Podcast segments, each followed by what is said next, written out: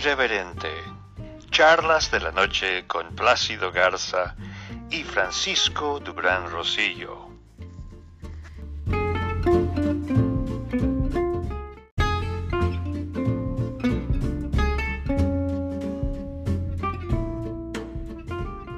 Buenas noches. Pedro Luis Martín Bringas, un poderoso empresario, habla en exclusiva con Plácido Garza de Irreverente Charlas de la Noche. Buenas noches, Plácido.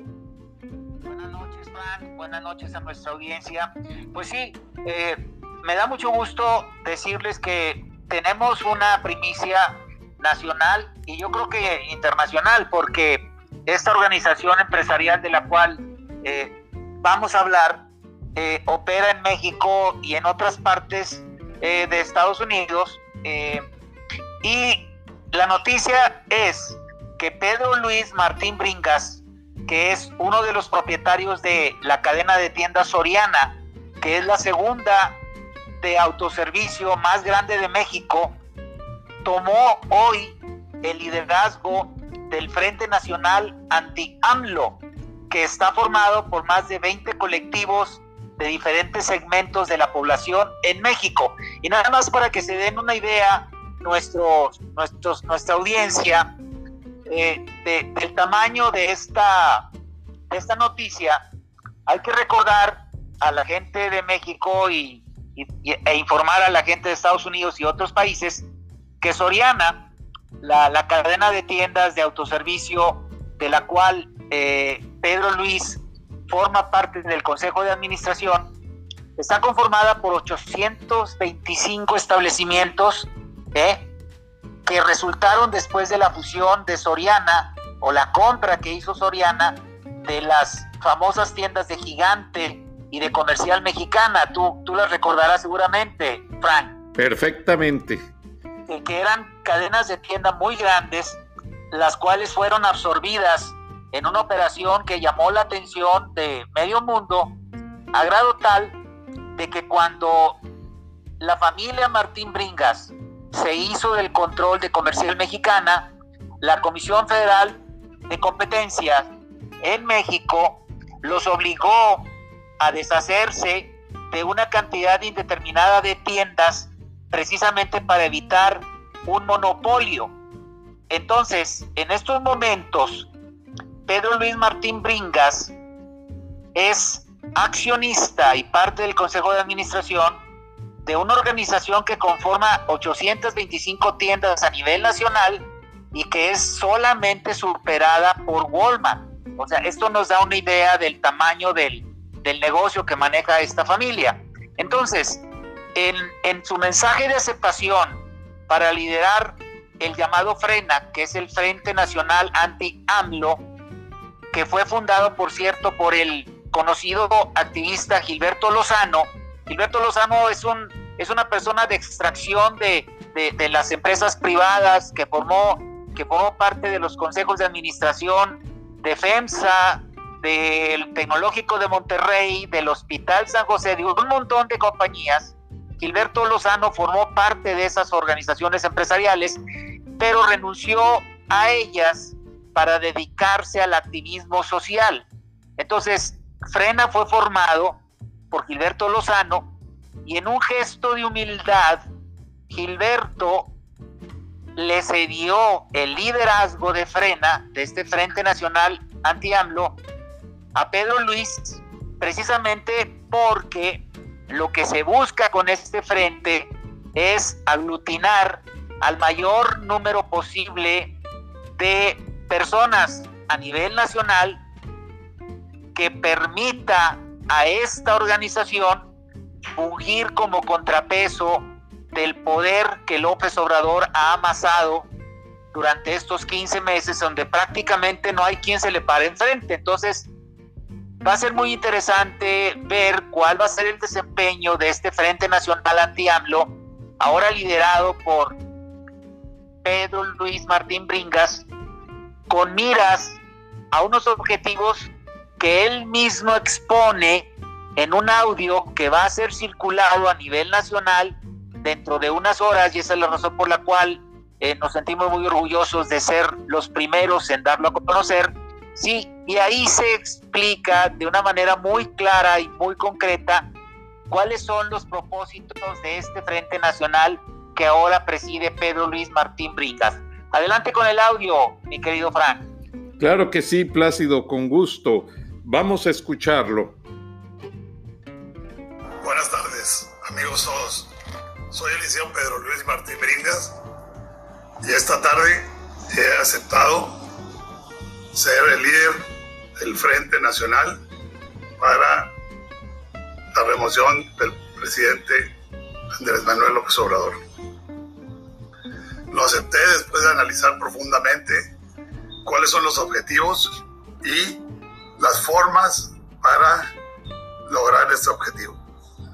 Yo creo que este grupo conformado por la iniciativa pública, no privada, es un grupo que consta de gentes de todos los partidos, de todas las razas sociales, de todos los niveles, estudiantes, profesionistas, empresarios, y creo que es un grupo que, así como el coronavirus no respetó ricos, pobres, este, estudiantes o profesionistas, así el Frente Nacional queremos que frena sea el detonante para que antes del primero de diciembre el señor López Obrador se vaya a su casa y salvemos a este país.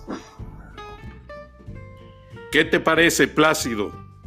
Bueno, pues yo creo que así de sintetizado, lo que podríamos decir es que eh, Pedro Luis está refiriendo a un objetivo muy concreto, eh, ser portavoces del clamor generalizado de millones de mexicanos que en estos momentos, ante las evidencias del mal manejo que está teniendo la administración de López Obrador sobre la situación económica de México y ahora agudizado por los efectos de la pandemia, pues prácticamente ya, como digo, es un clamor generalizado el hecho de, decir que hay una alternativa y es el hecho de que si se concreta la salida de la presidencia antes del primero de diciembre, el Congreso de la Unión se instaurará en una gran comisión y tendrá la facultad de elegir al sustituto.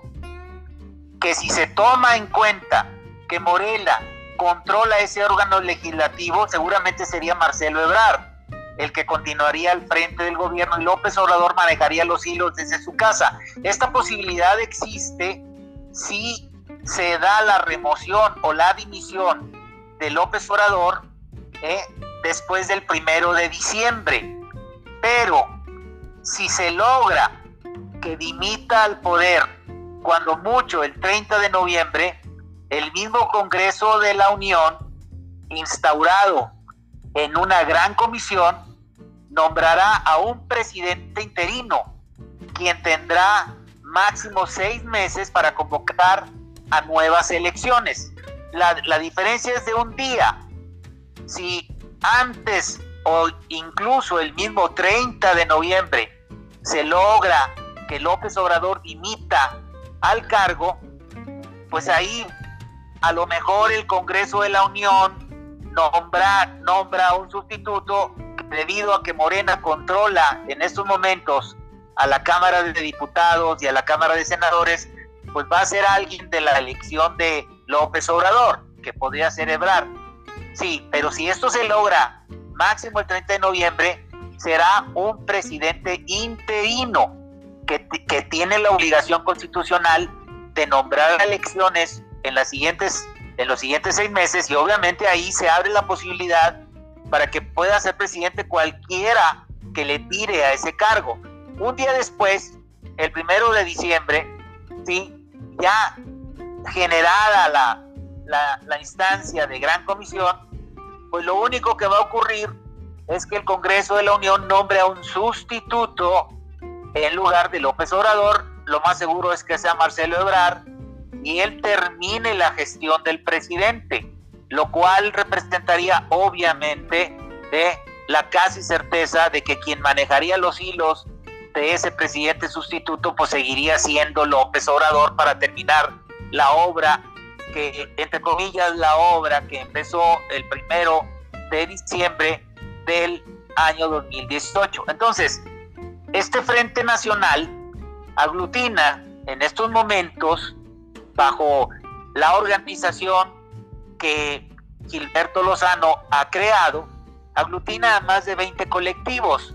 Yo tuve acceso a los perfiles de esos colectivos y sí puedo decirle a la audiencia que ahí prácticamente están representados todos los segmentos de la sociedad.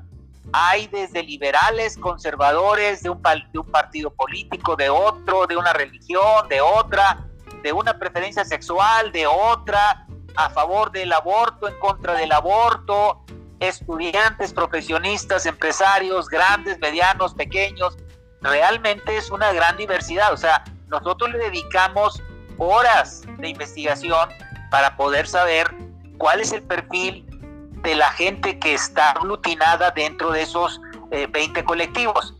El, el, Frente Nacional tiene en estos momentos cientos de miles de gente simpatizante y adicionalmente Pedro Luis en las organizaciones que él ha manejado hasta ahora, hay que recordar que Soriana nació en Torreón, la zona de la comarca lagunera, solamente en la laguna hay una organización que fue fundada por Pedro Luis que se llama Ella, que al momento tiene más de 500 mil afiliados. Y ellos tienen firmas autógrafas, o sea, no electrónicas, sino en papel, de casi un millón de personas que se sumaron a ese movimiento cuando fue creado. El líder de ese movimiento es Pedro Luis. Y entonces entiendo muy bien la humildad que tuvo Gilberto Lozano como para poder invitar a Pedro Luis para que liderara el movimiento de frena, porque de lo que se trata ahora, según me fue explicado, es evitar la atomización que existe de organismos o de asociaciones o de grupos que se oponen al gobierno de López Obrador. O sea, la demasiada fragmentación, pues obviamente que los hace blanco fácil de las granjas de bots que el gobierno de la Cuarta Transformación está pagando precisamente para atacar a quienes se oponen al gobierno de López Obrador. Esto es evidente, o sea, hay, hay eso, son materialmente granjas, en donde son tan burdas cada vez, ¿sí? Que cuando te metes a investigar un poquito en los perfiles de quienes fustigan a los críticos de López Obrador, te das cuenta que son personas ficticias, que no tienen perfiles desarrollados ni en Facebook, ni en Twitter, ni en WhatsApp y que prácticamente siguen un guion que les dictan desde el Palacio Nacional. Entonces, a diferencia de esos bots, ¿eh?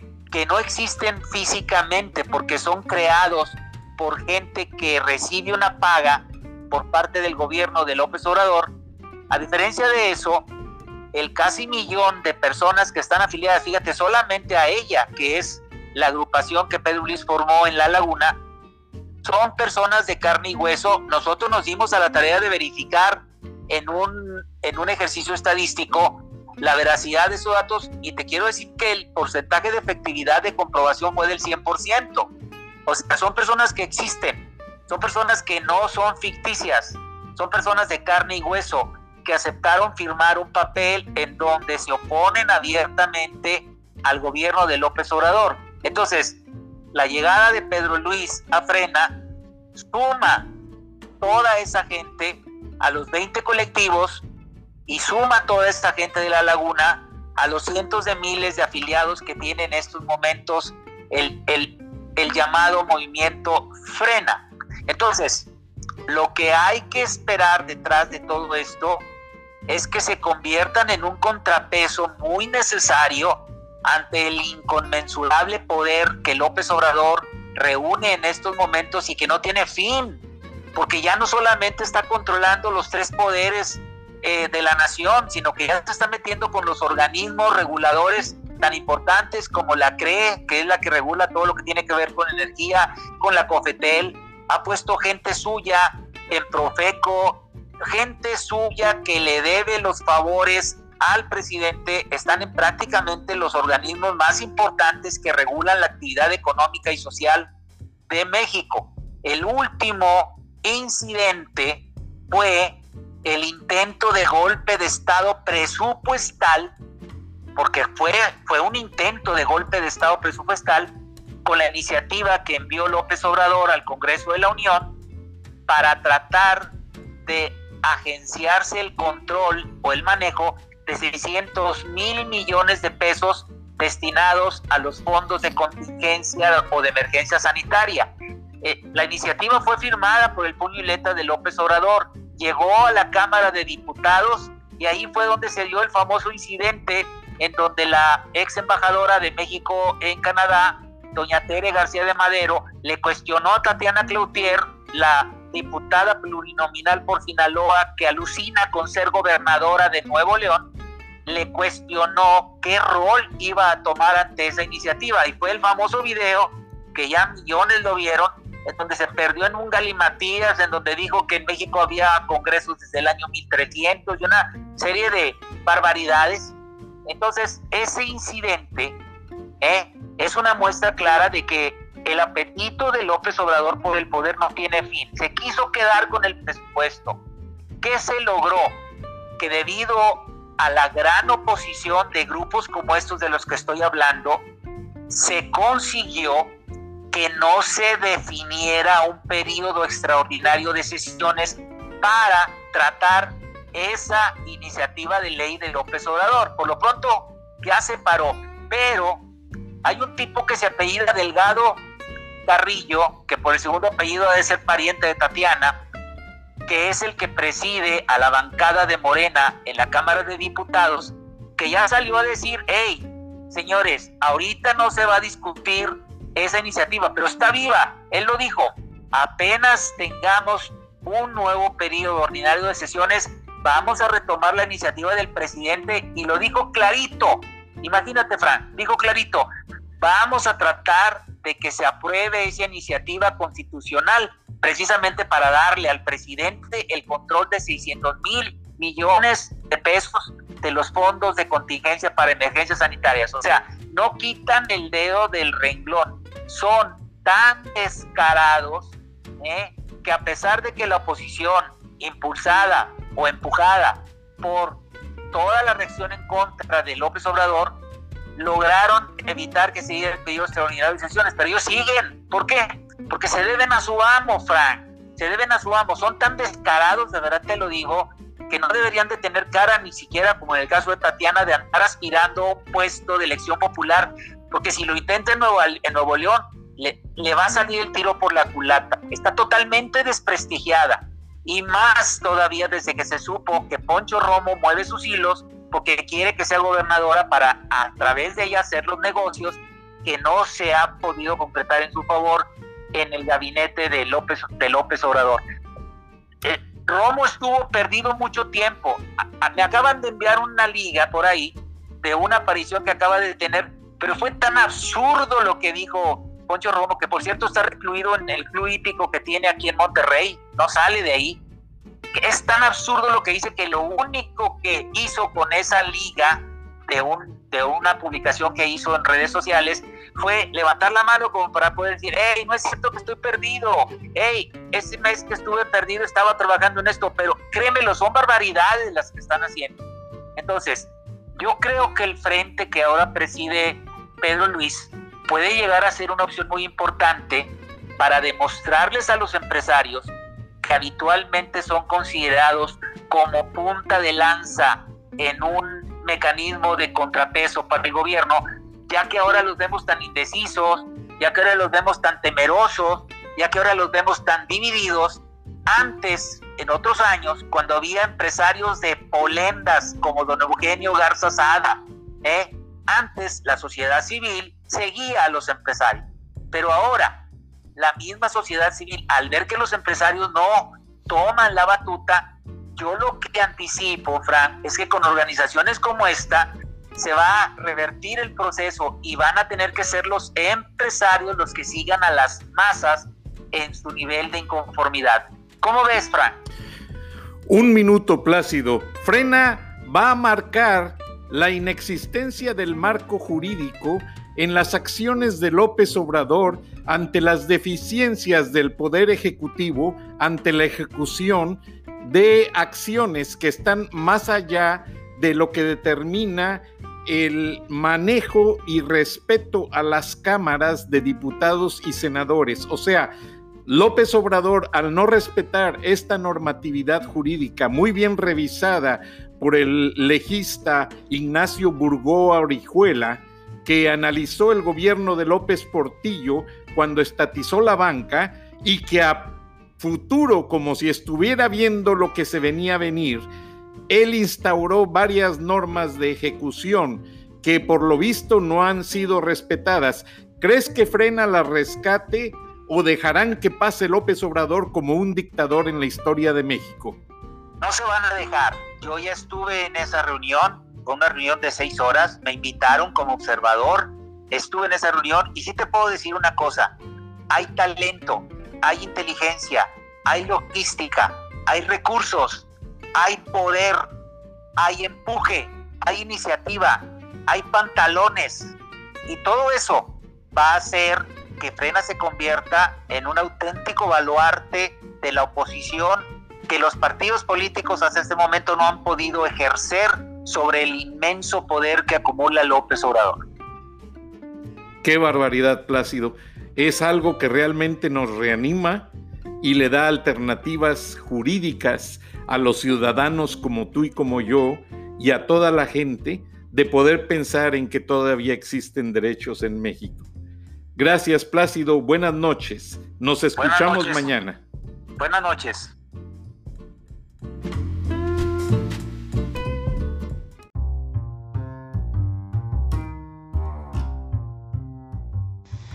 Escuchaste el análisis de la noticia, transparente como el agua, en Irreverente, Charlas de la Noche, con Plácido Garza y Francisco Durán Rosillo.